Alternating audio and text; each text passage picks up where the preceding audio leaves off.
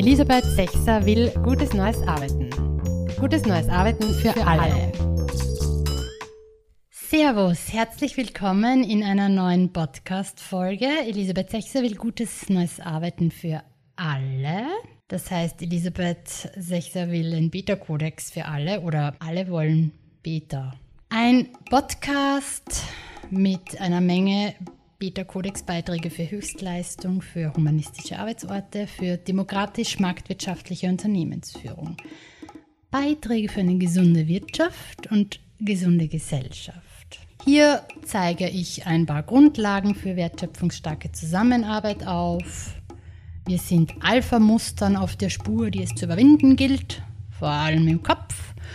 Und wir holen hier Alternativen hinein, die uns weiterbringen. In Folge 31 hatten wir mit Silke Herrmann gemeinsam das Schaffen von Mary Parker Follett im Visier.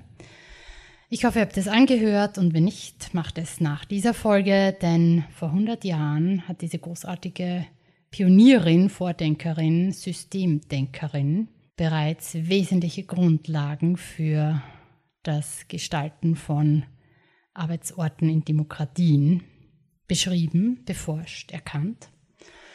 Und auch die heutige Meisterin Rihanna Eisler hat großartige Arbeit für uns alle gemacht, hat großartige Erkenntnisse zusammengetragen, hat großartige Zusammenhänge hergestellt und ich bin ganz aufgeregt und freue mich schon dass wir uns in dieser Folge ihrer Arbeit widmen werden. Und auf Riane Eisler bin ich gestoßen, als ich ähm, Ende 2020 an meinem Pro Bono-Poster Demokratie Unternehmen gearbeitet habe und Zitate von 27 Meisterinnen zusammengetragen habe. Ja, da habe ich Riane Eisler gefragt, ob sie mir auch ein Zitat für das Poster schenkt und sie schrieb zurück, yes, of course, my dear. Ja, und seitdem ich mich mit ihrer Arbeit beschäftige, habe ich sehr viele Aha's, Ohs und vor allem Juhus.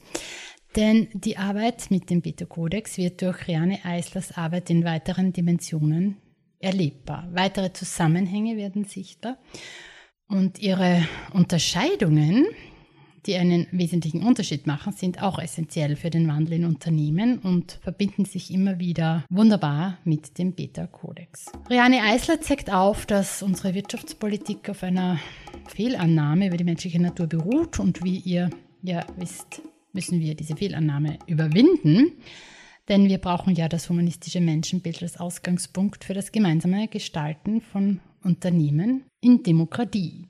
Also, lasst uns wieder mal Demokratie unternehmen. In der letzten Folge hatte ich die große Ehre, mit Riane Eisler persönlich zu sprechen. Wer also Riane Eisler in O-Ton erleben möchte, dem kann ich den Podcast, die Folge davor, wärmstens empfehlen, Folge 35. Heute gibt es ein paar Auszüge aus ihrer Arbeit in deutscher Sprache. Weiters mit dabei ist meine Kollegin Silke Herrmann und die Übersetzerin des Buches The Real Wealth of Nation, Ulrike Brandhorst die ein paar Perspektiven auf Riane Eislers Arbeit einbringen werden. Meine tolle Podcast-Zitate-Crew hat auch diesmal wieder ein paar Zitate eingesprochen und in den Shownotes findet ihr dann Links, um euch selbst mit der Arbeit von Dr. Eisler intensiver zu beschäftigen. Ein paar Auszüge aus ihrem Leben und Schaffen. Riane Eisler wurde 1931 in Wien geboren, musste dann äh, vor den Nazis fliehen und es gelang ihren Eltern und ihr mit einem der letzten Schiffe nach Kuba diesem Nazi-Regime zu entkommen. Ihre Großeltern, Tanten, Onkel, Cousinen und Cousins ähm, fielen dem Holocaust zum Opfer. Nach ein paar Jahren in Havanna emigrierte dann die Familie in die USA und diese prägenden, dramatisierenden äh, frühkindlichen Ereignisse zu erleben, also zu, zu sehen, wie, zu welchen Daten Menschen fähig sind, wie Gewalt, Hass, Menschenvernichtung entstehen kann, haben Riane Eislers Arbeit maßgeblich geprägt und beeinflusst. Sie ähm, ist Kulturhistorikerin, Evolutionstheoretikerin, Sozialwissenschaftlerin, Rechtsanwältin und Autorin. Und ihre Forschungen, Schriften und Vorträge haben Geschichte, Literatur, Philosophie, Kunst, Wirtschaft, Psychologie, Anthropologie, Menschenrechte, Pädagogik, Religionswissenschaften, Frauenforschung, Managementlehre, Gesundheitswesen, stark beeinflusst.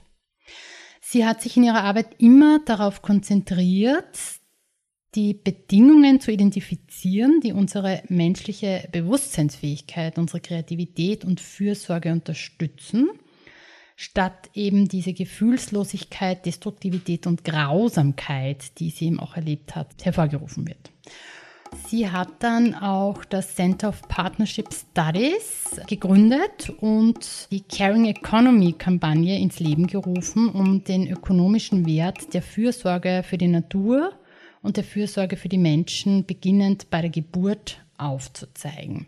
Rianne Eisler ist Ehrenmitglied im Club of Rome und unter den vielen Auszeichnungen, die sie erhalten hat, sind einige Höhepunkte der Nuclear Age Peace Leadership Award, der Feminist Pioneer Award, die Anerkennung in Great Peacemakers als eine von 20 renommierten Führerinnen und Führer für den Weltfrieden, neben Mahatma Gandhi, Mutter Teresa und Martin Luther King. Ihr erstes Werk, Kelch und Schwert wurde 1987 veröffentlicht, bereits 500.000 Mal verkauft, ist in 26 Sprachen erhältlich, also auch ein Buch, das ich wärmstens empfehlen kann. Ähm, und es brachte bahnbrechende neue Erkenntnisse über unsere kulturellen Ursprünge, über Geschichte, Gegenwart und Zukunft der Menschheit hervor. Dann 2007 wurde ihr Buch The Real Wealth of Nation, wie bereits oben erwähnt, veröffentlicht. Und das gibt es endlich seit 2020 ähm, und dank Ulrike Brandhorst, der Übersetzerin und dem Büchner Verlag, als Werk in Deutsch, und zwar die verkannten Grundlagen der Ökonomie. Wege in eine Caring Economy. Ja, und darum geht es in diesem Podcast, um Caring Economy oder Caring Economics. Und um Caring Economy zu verstehen, beginne ich gleich mal mit ein paar Begriffen, mit ein paar very important words. Very important words.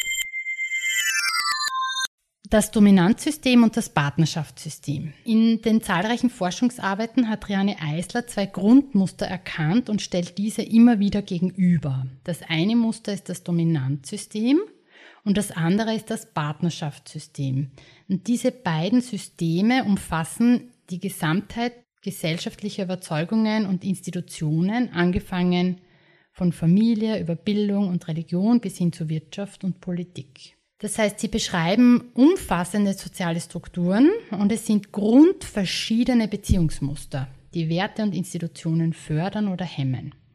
Und zwar in sämtlichen Lebensbereichen und eben natürlich auch in der Wirtschaft.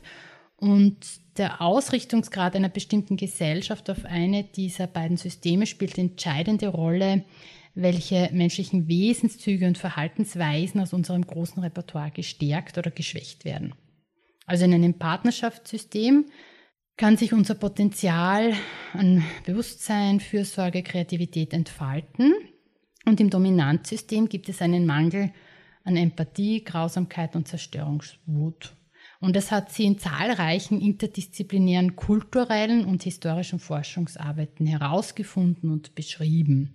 Und es ist ganz wesentlich, dass äh, wir eben diese Unterscheidung von Dominanzsystemen und Partnerschaftssystemen und ihren grundverschiedenen Beziehungsmustern und, und, und Grundstrukturen auch verstehen und, und kennen. So ein paar wesentliche Merkmale in Dominanzsysteme sind. Eben Angst vor Schmerzen, es gibt Bestrafung durch Unterordnung, diese Top-Down-Logiken, Verlust von Macht und Status, künstlich geschaffene Mangelgefühle und ebenso künstlich generierte Bedürfnisse und Wünsche, eine ungleiche Verteilung der Ressourcen, Verschwendung von Ressourcen, fehlende Investitionen in die menschlichen Grundbedürfnisse, Ausbeutung der Natur. Das sind mal so ein paar Merkmale von Dominanzsystemen. Und ein paar wesentliche Merkmale in Partnerschaftssystemen sind Fürsorge und Care-Arbeit sind nicht weich oder weiblich, sondern integraler Bestandteil der menschlichen Identität. Es gibt einen hohen Lebensstandard für alle. Es gibt die Fürsorge für Menschen und für die Natur als Grundlage für eine gesunde Gesellschaft. Also eine Gesellschaft ist sich einig, dass das sind die Grundlagen, damit wir überhaupt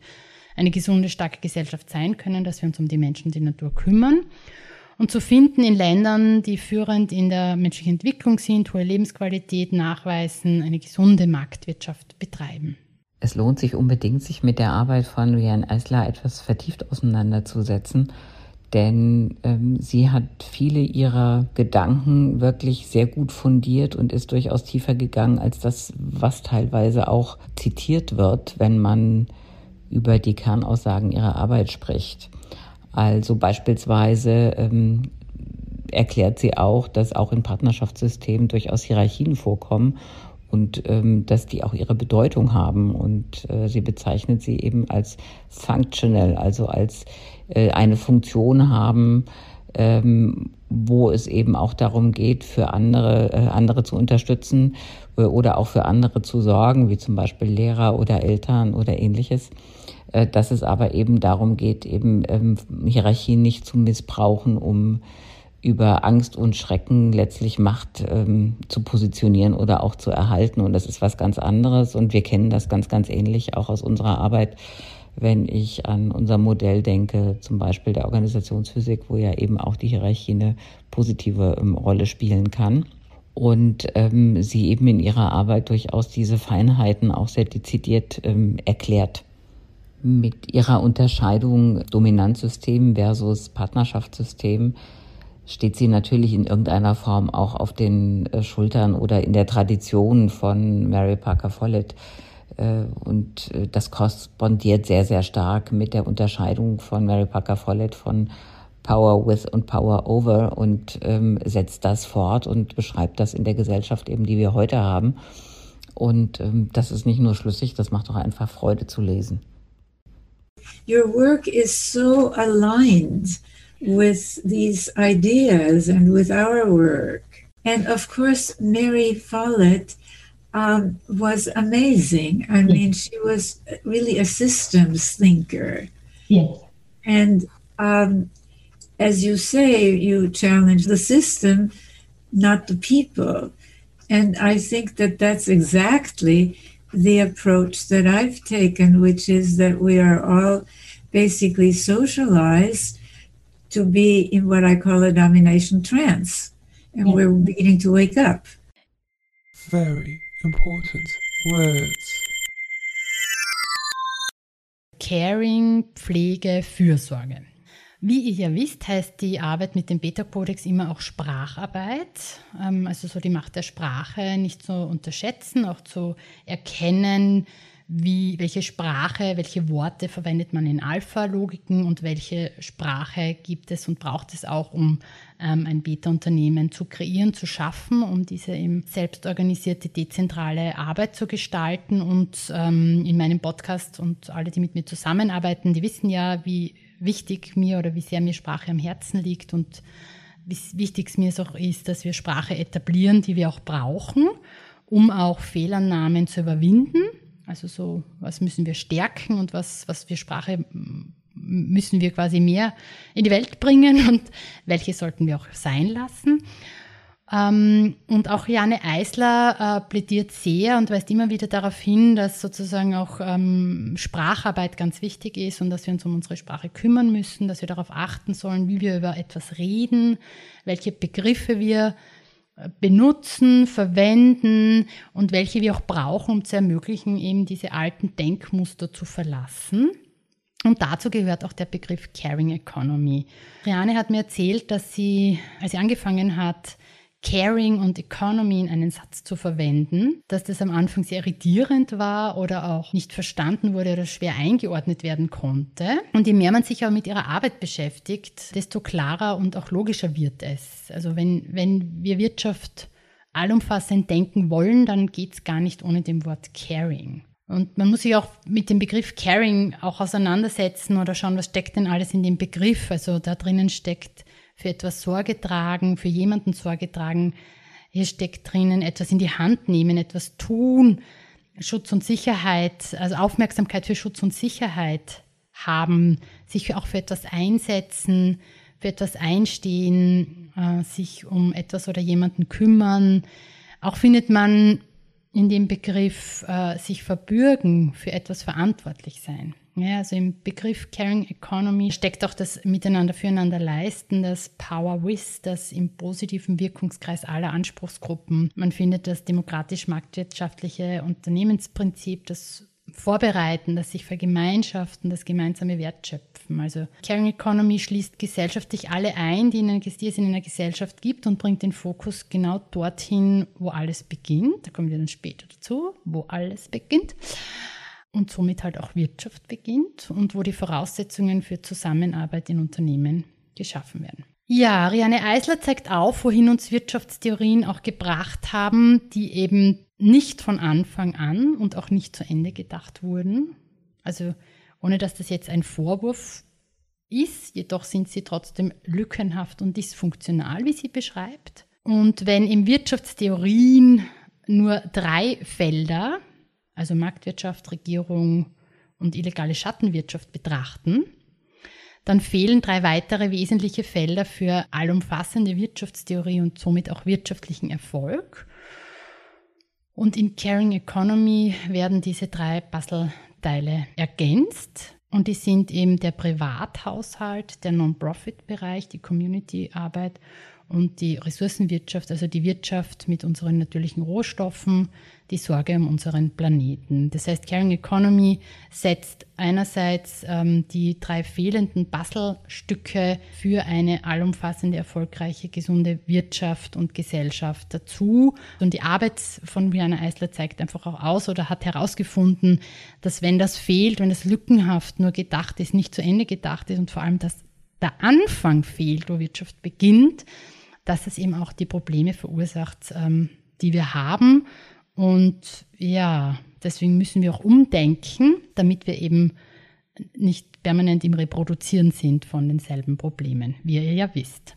Sie selbst spricht ja von dem Entwurf einer Caring Economy, in der eben auch ähm, ganz viele Leistungen, die momentan eben fälschlicherweise nicht ins Bruttoinlandsprodukte eingehen und die eben sowohl im familiären Bereich liegen oder eben auch in irgendeiner Form von sozialen ähm, Leistungen, die durchaus wertschöpfend sind, aber eben nicht erfasst werden, äh, dass die eben ganz anders äh, in den Vordergrund gestellt werden müssen und letztlich als gleichwertig oder gleichrangig auch eine Bedeutung haben weil sie natürlich für den Zusammenhalt einer Gesellschaft als, als auch eine soziale Institution eine ganz, ganz wichtige Bedeutung haben.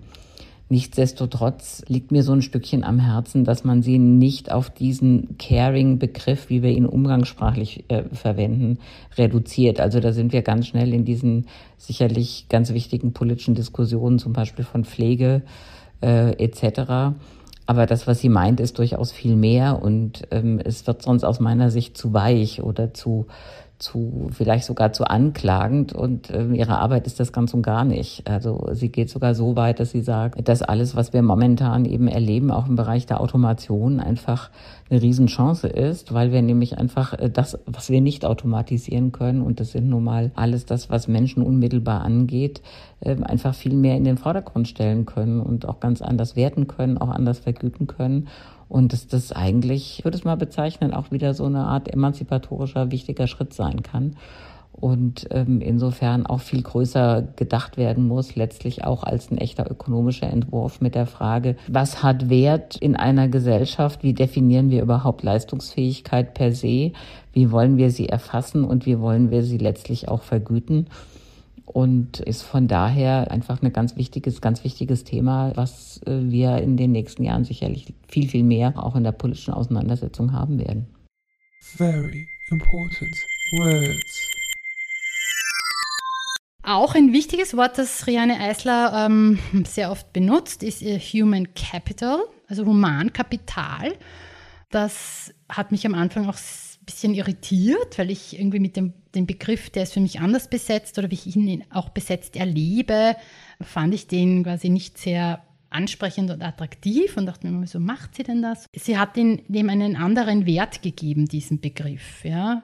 Und in Caring Economy steht ihm der Privathaushalt als Herzstück der Wirtschaftsproduktivität im Mittelpunkt. Also er sagt, um wirtschaftlich erfolgreich zu sein, müssen wir eben beim Privathaushalt beginnen. Denn der Haushalt ist nicht wie so oft beschrieben eine konsumierende Einheit, sondern eine Produktionsstätte, wenn man so möchte. Also hier verwendet sie eben den Begriff Human Capital und wie ich ihn oft erlebe, in der, wie er so benutzt wird ähm, oder, oder wie er sozusagen verwendet wird oder verwertet wird, ist ihm so wie ähm, Human Capital als menschliche Verfügungsmasse. Und äh, die Reane Eisler unterscheidet jedoch in ihrer Arbeit zwischen Human Infrastructure, also Human Humaninfrastruktur, äh, was diese, dieses Verfügen über die Ressource Menschen dem näher kommt und setzt den Begriff Human Capital auch als ähm, menschliches Potenzial oder die Entwicklung der menschlichen Potenziale ein.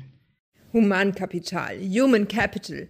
Das ist ein Begriff, den Ryan Eisler relativ oft verwendet und den wir zum Teil auch in der Übersetzung so quasi wörtlich übersetzt haben. Teilweise haben wir es aber auch durch menschliches Potenzial ersetzt. Denn Humankapital ist ja eigentlich ein unmenschlicher Begriff, finde ich zumindest. Aber worum es Ryan Eisler dabei natürlich gegangen ist bei diesem Human Capital ist, dass Humankapital ein Begriff ist, der in der Wirtschaft immer wieder verwendet wird. Wie wichtig das sei, eben heißt es dann, dass man das ähm, ein gutes Humankapital habe als Ausgangsmaterial sozusagen für eine gute, gelingende, erfolgreiche Wirtschaft. Und sie greift diesen Begriff eben auf, denn sie will ja, also sie will ja in den Begriffen sprechen, also sie will die Leute ja erreichen. Sie will ja die Menschen, die eben über Wirtschaft reden, erreichen und deswegen verwendet sie eben auch deren Sprache. Und dieses Humankapital, also sie will darauf hinweisen, dass dieses Schlagwort, was man schon fast sagen kann, von Humankapital, das jetzt so wichtig ist in der postindustriellen Zeit und so weiter und in unserer digitalisierten Zeit, in der Wissensgesellschaft und so weiter, da geht es ja immer um Humankapital. Und sie, sie, sie greift dieses Schlagwort auf, um zu sagen, was bedeutet das? Das bedeutet, dass wir Menschen haben, die, ein, die ihr Potenzial wirklich entwickeln können. Und wie können die Menschen ihr Potenzial wirklich entwickeln? Das geht eben nur, wenn die richtigen Grundlagen gelegt werden. Und das beginnt, also Humankapital, die Entwicklung von dem, was man als Humankapital bezeichnet im Wirtschaftsjargon. Die Entwicklung dessen beginnt mit der Geburt. Manche sagen sogar vor der Geburt schon.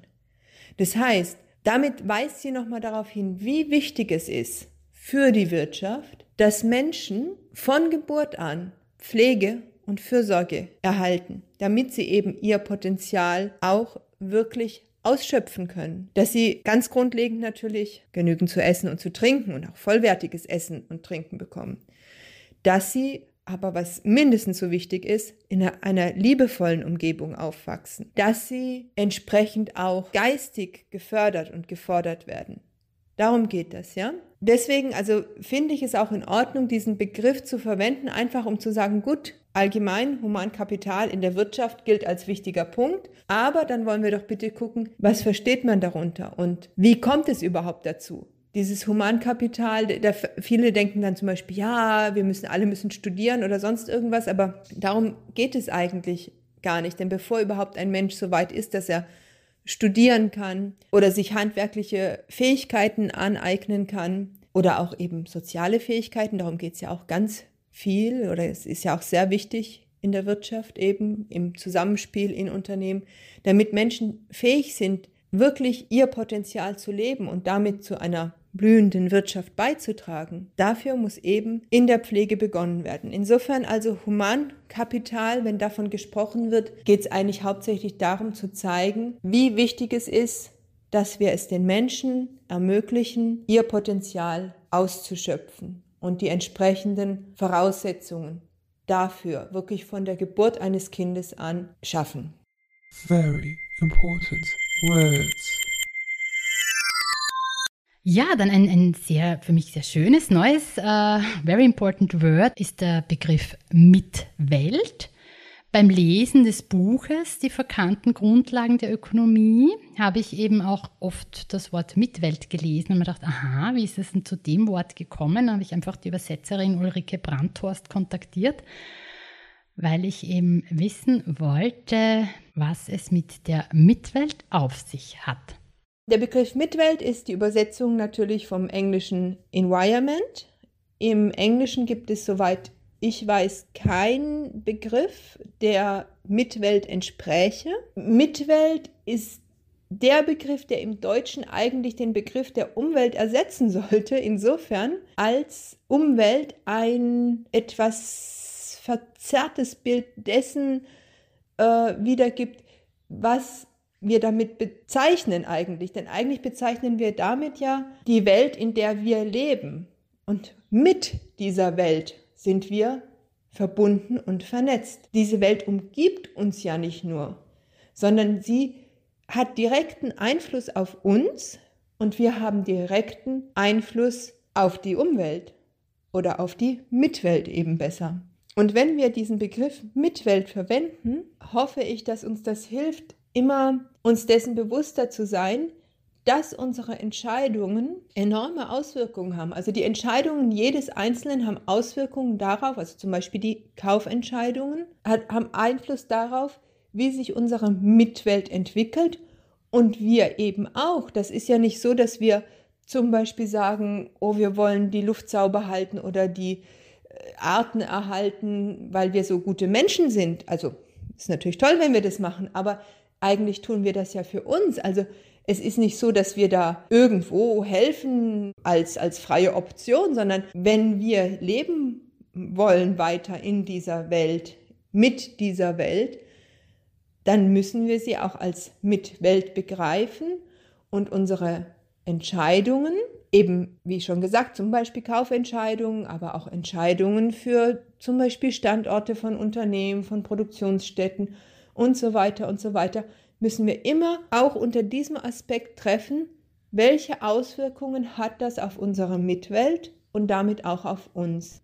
Riane Eisler zeigt auf, äh, wie sowohl eben der Sozialismus als auch der Kapitalismus die, die moderne Geschichte tiefgreifend beeinflusst haben und dass diese beiden Theorien äh, zwei gänzlich unterschiedliche Geschichten erzählen und dass diesen Geschichten Wirtschaftstheorien entstehen und die dann die Wirtschaftspolitik beeinflussen und Wirtschaftspraktiken hervorbringen und unser Denken und Handeln bestimmen. Ja, also so, wie sehr diese Theorien auch äh, von uns Menschen gemacht sind und äh, wie sehr sie dann unser Denken und Handeln bestimmen. We'll see that what we're talking about are number one, an understanding that economics are human creations we can recreate them, that they're embedded in a larger culture. And yes, that we have to consider family and the work done in families and in households as productive, not just reproductive, that we have to, as you say, really uh, think about economics from a holistic perspective that takes into account the three life sustaining economic sectors of the household, the volunteer community, and the natural economy, which neither capitalism nor socialism do.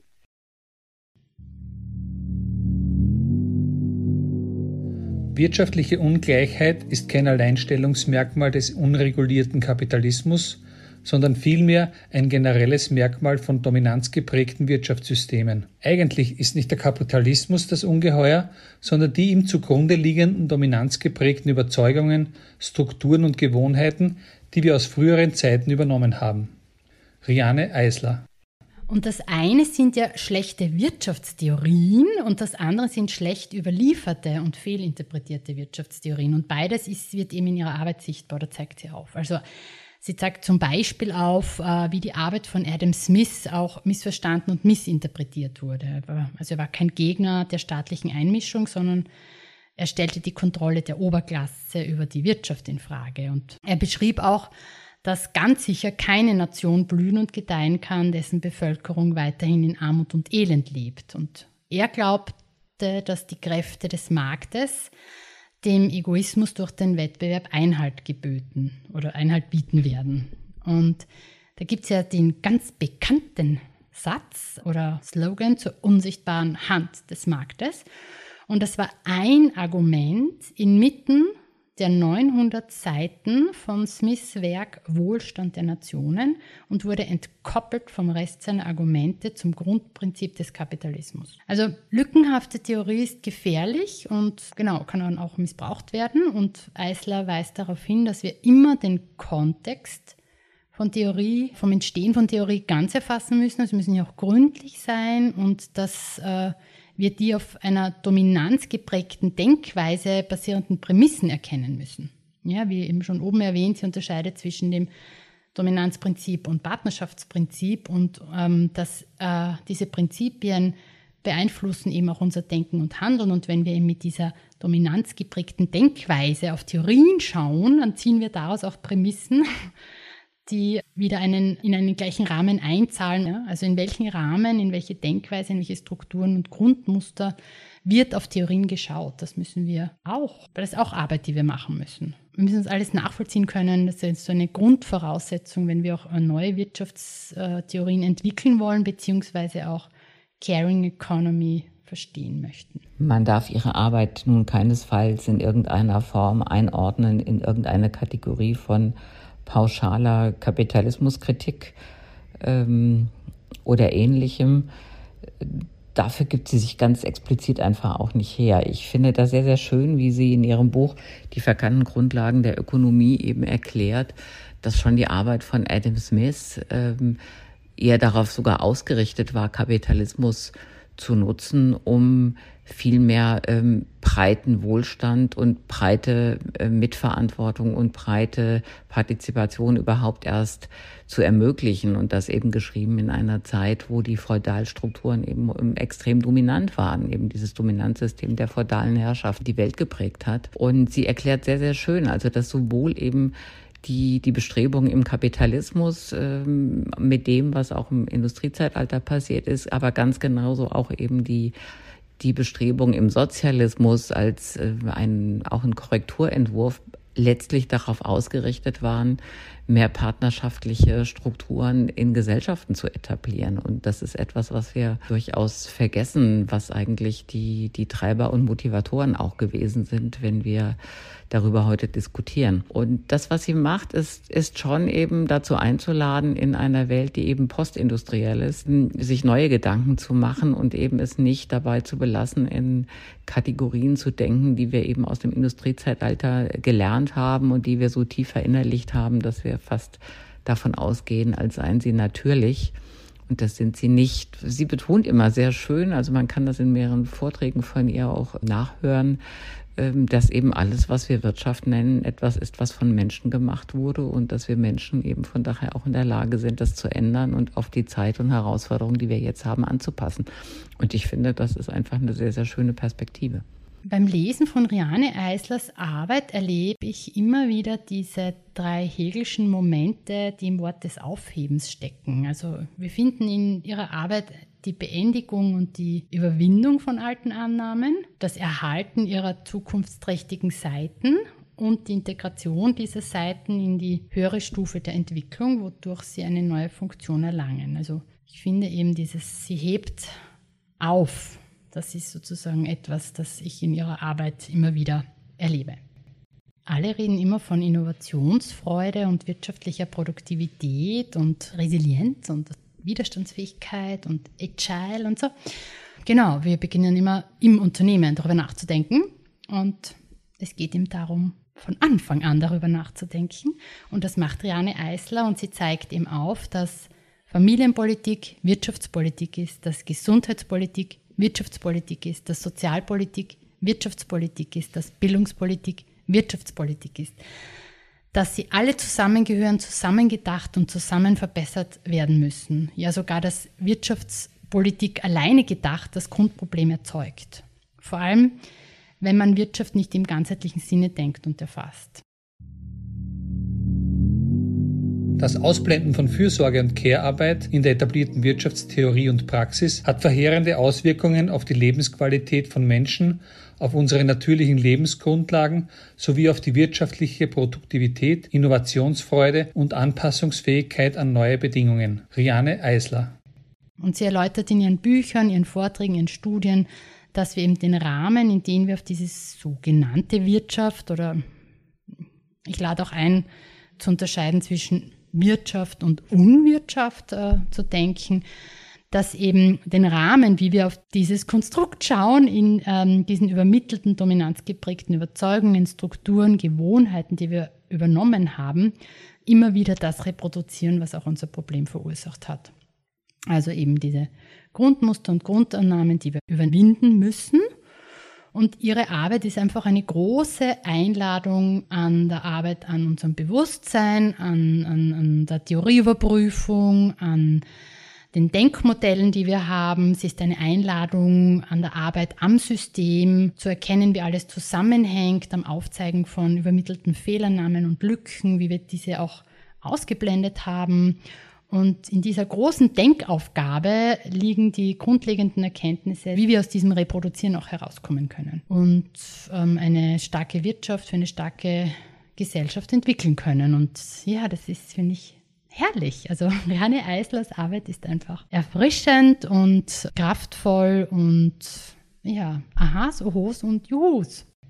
Die verkannten Grundlagen der Wirtschaft sind etwas, was eigentlich so offensichtlich und so selbstverständlich ist, dass man es tatsächlich jahrhundertelang quasi übersehen hat.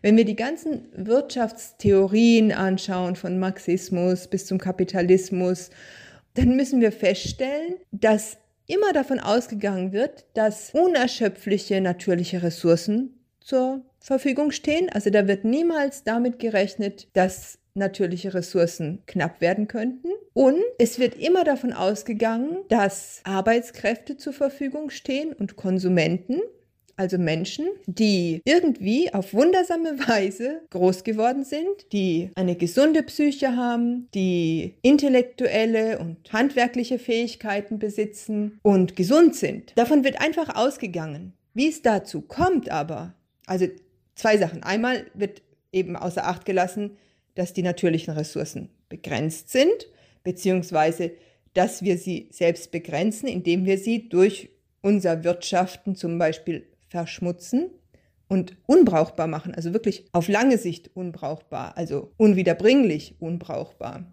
Und wir vergessen, dass diese Menschen, die auf dem Markt, die in der Wirtschaft tätig sind, als Produzenten oder die in der Wirtschaft konsumieren, dass diese Menschen ja nicht fertig vom Himmel fallen, sondern dass eine unglaubliche Pflegearbeit geleistet wurde, dass diese Menschen da sind, wo sie jetzt sind und die Fähigkeiten besitzen, die sie jetzt haben, dass sie sich gesund entwickeln konnten. Und das sind die verkannten Grundlagen der Ökonomie dass von unendlichen natürlichen Ressourcen ausgegangen wird, einerseits, und davon ausgegangen wird, dass irgendwelche Menschen, Frauen meistens, unentgeltlich dafür sorgen, mit einem Aufwand an Emotionen, an Arbeit, an Sorge, in jeder Hinsicht, dass die Menschen zur Verfügung stellen, die diese Wirtschaft am Laufen halten. Das heißt, man ist immer davon ausgegangen, diese Pflegearbeit wird umsonst geleistet und man ist immer davon ausgegangen, dass diese Ressourcen zur Verfügung stehen. Man ist noch nicht mal bewusst davon ausgegangen. Das war einfach, das, das war eine Prämisse,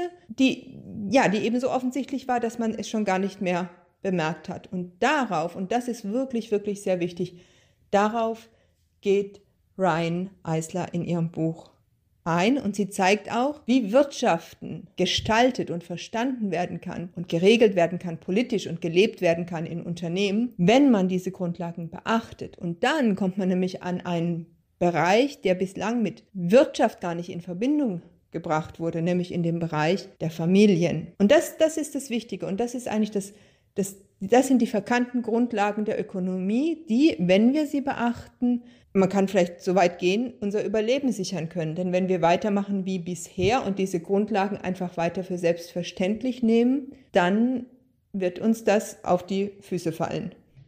Die jahrzehntelangen weltweiten Forschungsarbeiten haben auch gezeigt, in welchen Denkrahmen Frauen und Kinder nicht mitgedacht wurden und was das verursacht hat und nach wie vor verursacht. Also sie bringt auch Studien mit, dass äh, wenn wir uns als Gesellschaft um den Status und die Macht der Frauen kümmern, wir uns auch um alle kümmern. Der Status von Frauen ist ein starker Prädikator für die Lebensqualität aller. Wenn der Status und die Macht der Frauen größer sind, ist auch die allgemeine Lebensqualität aller Menschen höher. Wenn sie niedriger sind, ist auch die Lebensqualität für alle niedriger. Riane Eisler Ja, wie ihr ja wisst, also hoffentlich wisst äh, und schon öfter gehört habt und euch damit beschäftigt, dass 50 Prozent der Arbeit, und in der Schweiz gab es sogar ein Jahr, wo 70 Prozent ähm, der Arbeit war, die wir als Gesellschaft brauchen, um unsere Volkswirtschaft am Laufen zu halten, wird im BIP nicht erfasst, also im Bruttoinlandsprodukt nicht erfasst. Also überwiegend von Frauen getätigte Arbeit wird erstens nicht abgebildet und nicht bezahlt. Also 50 Prozent der Arbeit ist unbezahlt, ist aber erforderlich für die Volkswirtschaft, damit die Volkswirtschaft funktioniert und wird auch nicht abgebildet. Andreane Eisler beschäftigt sich eben auch mit dem Bruttoinlandsprodukt und, und zeigt ihm auf, dass das Aktivitäten, die das Leben schädigen, umfasst oder das Leben nehmen umfasst. Und es wird als attraktive, als produktive Arbeit beschrieben im Bruttoinlandsprodukt, berechnet. Also zum Beispiel bringt sie immer wieder die Herstellung von Zigaretten, ist produktive Arbeit, ähm, die daraus resultierenden medizinischen Rechnungen, die daraus resultierenden Beerdigungskosten. All das ist großartig für das Bruttoinlandsprodukt, also wertet es auf. Und das Gleiche gilt auch für Ölverschmutzungen, für all die Aufräumkosten, äh, die zu leisten sind, für den Schaden, den wir anrichten.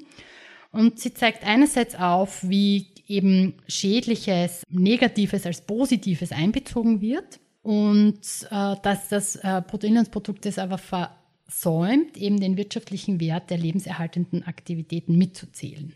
Natürlich kann man den gesamten Wert der Fürsorge und Pflege nie messen. Also das ist, ist etwas, das man nie ganz messen kann, aber man kann den wirtschaftlichen Wert messen. Und wie gesagt, gibt es da eben auch schon, sei es jetzt in der Schweiz in Australien oder in anderen Ländern, Studien, die das belegen. Ja, und zu all dem macht Eisler aufmerksam und seit 2019 entwickelt das Center for Partnership Studies auch den Social Wealth Index, wo Daten aus den OECD-Ländern genutzt werden, um einen prägnanten Leitfaden für Politik von Unternehmen, Regierung in der postindustriellen Ära zu liefern. Also sehr spannend auch diese Social Wealth Index Arbeit. Da findet ihr auch einen, äh, weitere Informationen in den Show Notes. Ähm, und, und ja, Österreich ist eingeladen, hier mitzuwirken, also in meinem Podcast davor. O-Ton Riane Eisler. Austria, you're welcome to join us. Irgendwie gibt es immer Geld für Gefängnisse, für Waffen, für Kriege. Irgendwie gibt es nie genug Geld für die Betreuung und Bildung von Kindern für die Gesundheit der Menschen, für die Erhaltung einer sauberen und gesunden Umwelt. Investitionen in die Fürsorge, Pflege und Bildung von Menschen sind die besten Investitionen, die eine Nation tätigen kann. Riane Eisler. Es gibt halt immer wieder so den einen oder anderen Denkfehler oder auch Hinweis, wie in Dominanzsystemen gedacht und gehandelt wird. Den kennt ihr sicher auch, äh, den Denkfehler, den sagen vor allem leider oft immer wieder auch politisch Verantwortliche, die sagen, wenn wir eine erfolgreiche Wirtschaft haben, dann können wir uns auch besser um die Pflege und Fürsorge von Kindern, hm, von Menschen, die Pflege und Fürsorge brauchen, von Bildung, um Bildung kümmern. Wenn wir erfolgreiche Wirtschaft haben, dann können wir uns auch um Naturschutz kümmern und ähm, ja, man könnte sagen Blödsinn oder man könnte einfach auch, wie Rane Eisler das macht, aufzeigen, dass das ein Denkfehler ist, der auch nicht stimmt und ähm, zum Beispiel auch in den skandinavischen Ländern sehr bekannt, dass eben das Aufbauen von einem Wohlfahrtsstaat, also das in den Mittelpunkt stellen von Care-Arbeit, von Bildung, von der Erhöhung der Lebensqualität von Frauen und Kindern, dass ähm, ein Land gesagt haben, wir wollen das in den Fokus stellen, dass das aus dem heraus wirtschaftlicher Erfolg gelungen ist. Also es zahlt sich aus, in Kinder zu investieren, in Bildung zu investieren, in die Lebensqualität von Frauen zu investieren, in die Care-Arbeit nicht mehr irgendwelchen Stereotypen zuzuschreiben, sondern zu sagen, Care-Arbeit ist eine menschliche Fähigkeit, die uns allen zugrunde liegt und wir sorgen dafür, dass sie auch möglich ist. Und dass eben ein fürsorgender Staat die Grundlage für wirtschaftlichen Erfolg liefert, bringt, dass ein Partnerschaftssystem Grundlage für wirtschaftlichen Erfolg bildet. Das heißt, partnerschaftliche Wirtschaftsstrukturen, die sich zum Beispiel auch abbilden in Verantwortung gegenüber der Gesellschaft, der Mitwelt, Vorteile für kommunale Kommunen, unternehmerisches Handeln mit Gewinnbeteiligung, eine verpflichtende Rechenschaft gegenüber allen Stakeholdern. Also auch hier liefert sie sehr viel Beispiele, wie man äh, partnerschaftliche Wirtschaftsstrukturen erkennt und auch kreieren kann. Also welche Struktur, welche Systemarbeit es braucht, um eben diese partnerschaftlichen Wirtschaftsstrukturen aufzubauen oder, oder hm, zu kreieren. Und sie sagt ihm so schön, fürsorgliche Geschäftspolitik schafft auch nachweisliche Rendite. Und ja, es ist wirklich sehr viel in ihrem Buch drinnen. Ähm, es sind jetzt mal ein paar Auszüge und ihr jüngstes Buch wartet auch bereits auf die deutsche Übersetzung und dazu verrät euch Ulrike Brandhorst mehr. Die Gedanken, die Ryan Eisler in ihrem Buch Die verkannten Grundlagen der Ökonomie aufgeschrieben hat, sind auf viel Zustimmung gestoßen. Es kommt aber immer wieder ein Argument, und zwar, der Mensch ist so nicht. Das sind wunderbare Gedanken, sagen viele, aber so ist der Mensch nicht. Das kann nicht funktionieren. Der Mensch ist von Natur aus so, dass er nicht zu einem partnerschaftlichen Leben fähig ist. Er braucht dominatorische Hierarchien und so weiter, sonst bricht alles zusammen. Ryan Eisler hat darauf reagiert. Im September 2019 ist ein Buch von ihr herausgekommen. Das hat sie zusammen mit Douglas P. Fry veröffentlicht. Und das Buch heißt Nurturing Our Humanity, How Domination and Partnership Shape Our Brains, Lives and Future. Und in diesem Buch beschreibt sie auf der Grundlage neuester wissenschaftlicher Erkenntnisse, warum die Menschen eben durchaus darauf ausgerichtet sind, also von Natur aus darauf ausgerichtet sind, in partnerschaftlichen Systemen zu leben und sich gut zu entwickeln und ein funktionierendes Gemeinwesen auch möglich ist in einem partnerschaftlichen System. Es ist ein sehr, sehr gutes Buch. Ich bin auf der Suche nach einem Verlag, der das veröffentlicht. Vielleicht gelingt es auch mit dem Büchner Verlag. Da sind wir noch im, am Überlegen. Ich hoffe, dass es klappt. Es war eine sehr schöne Zusammenarbeit bei der Übersetzung von die verkannten Grundlagen der Ökonomie Jetzt hoffe ich, dass ich mit denen auch dieses Buch werde übersetzen können, einfach weil ich dieses Buch unglaublich wichtig finde. Denn was Ryan ja auch sagt, wie unsere Wirtschaft, wie unsere Gesellschaft gestaltet ist, ist eben kein Naturgesetz, sondern ist ganz stark davon bestimmt, welches Weltbild wir haben, welches Menschenbild wir haben, welche Werte wir haben. Also der Mensch ist in der Lage dazu, auch eine große Gesellschaft partnerschaftlich erfolgreich zu gestalten, ja, also ein, ein, nicht nur kleine Stämme oder so, die sich irgendwie partnerschaftlich äh, äh, vereinen können, sondern tatsächlich auch große Gesellschaften und große Unternehmen können partnerschaftlich funktionieren und der Mensch ist darauf ausgelegt und es ist sogar so, dass der Mensch eher darauf ausgelegt ist, sich partnerschaftlich zu organisieren. Wie das dann dazu gekommen ist, dass das im Moment in vielen Ländern fast gar nicht der Fall ist und in vielen Ländern noch viel zu wenig, das beschreibt sie eben auch in diesem Buch Nurturing Our Humanity. Und das ist auch wieder ein Buch, ich, ich halte es für sehr, sehr wichtig und fände es wunderbar, dass dieses Buch auch im deutschsprachigen Raum erscheinen würde, weil es sehr konstruktiv ist und sehr viel Hoffnung macht. Wie man so ein Partnerschaftssystem, für das ähm, Ryan Eisler ja plädiert, in Wirtschaft und Gesellschaft umsetzen kann. Ich habe anfangs erwähnt, wie ich Riane Eisler kennengelernt habe, durch dieses Poster Demokratie Unternehmen mit Zitaten von Riane Eisler und weiteren 26 Meisterinnen. Und wer dieses Geschenk mit Beiträgen, mit Artikeln für eine gesunde Wirtschaft und Gesellschaft haben will, ja, schreibt mir, ich schenke es euch gerne und stelle es per Post zu. So, Dala, also, zusammenfassend halten wir fest. Wir können ein Wirtschaftssystem, Wirtschaftsregeln, Wirtschaftspolitik schaffen, die die Fürsorge für uns selbst, für andere und für die Gesundheit unseres Planeten unterstützen. Vergessen wir niemals, Wirtschaftssysteme sind menschliche Schöpfung und wir können Wirtschaftssysteme ändern. Und ich möchte hierzu noch so viel sagen, aber jetzt ist die Podcast-Zeit zu Ende und ihr könnt ja weiter lesen. Das ist mal ein Anfang. Ich würde sagen, fangen wir an oder lasst es uns aufheben. So we're talking about a lot of ahas and having a holistic view. So, so I think you've covered so much, Elizabeth, and I appreciate it. Elisabeth Sechser will gutes neues Arbeiten. Gutes neues Arbeiten für, für alle. alle.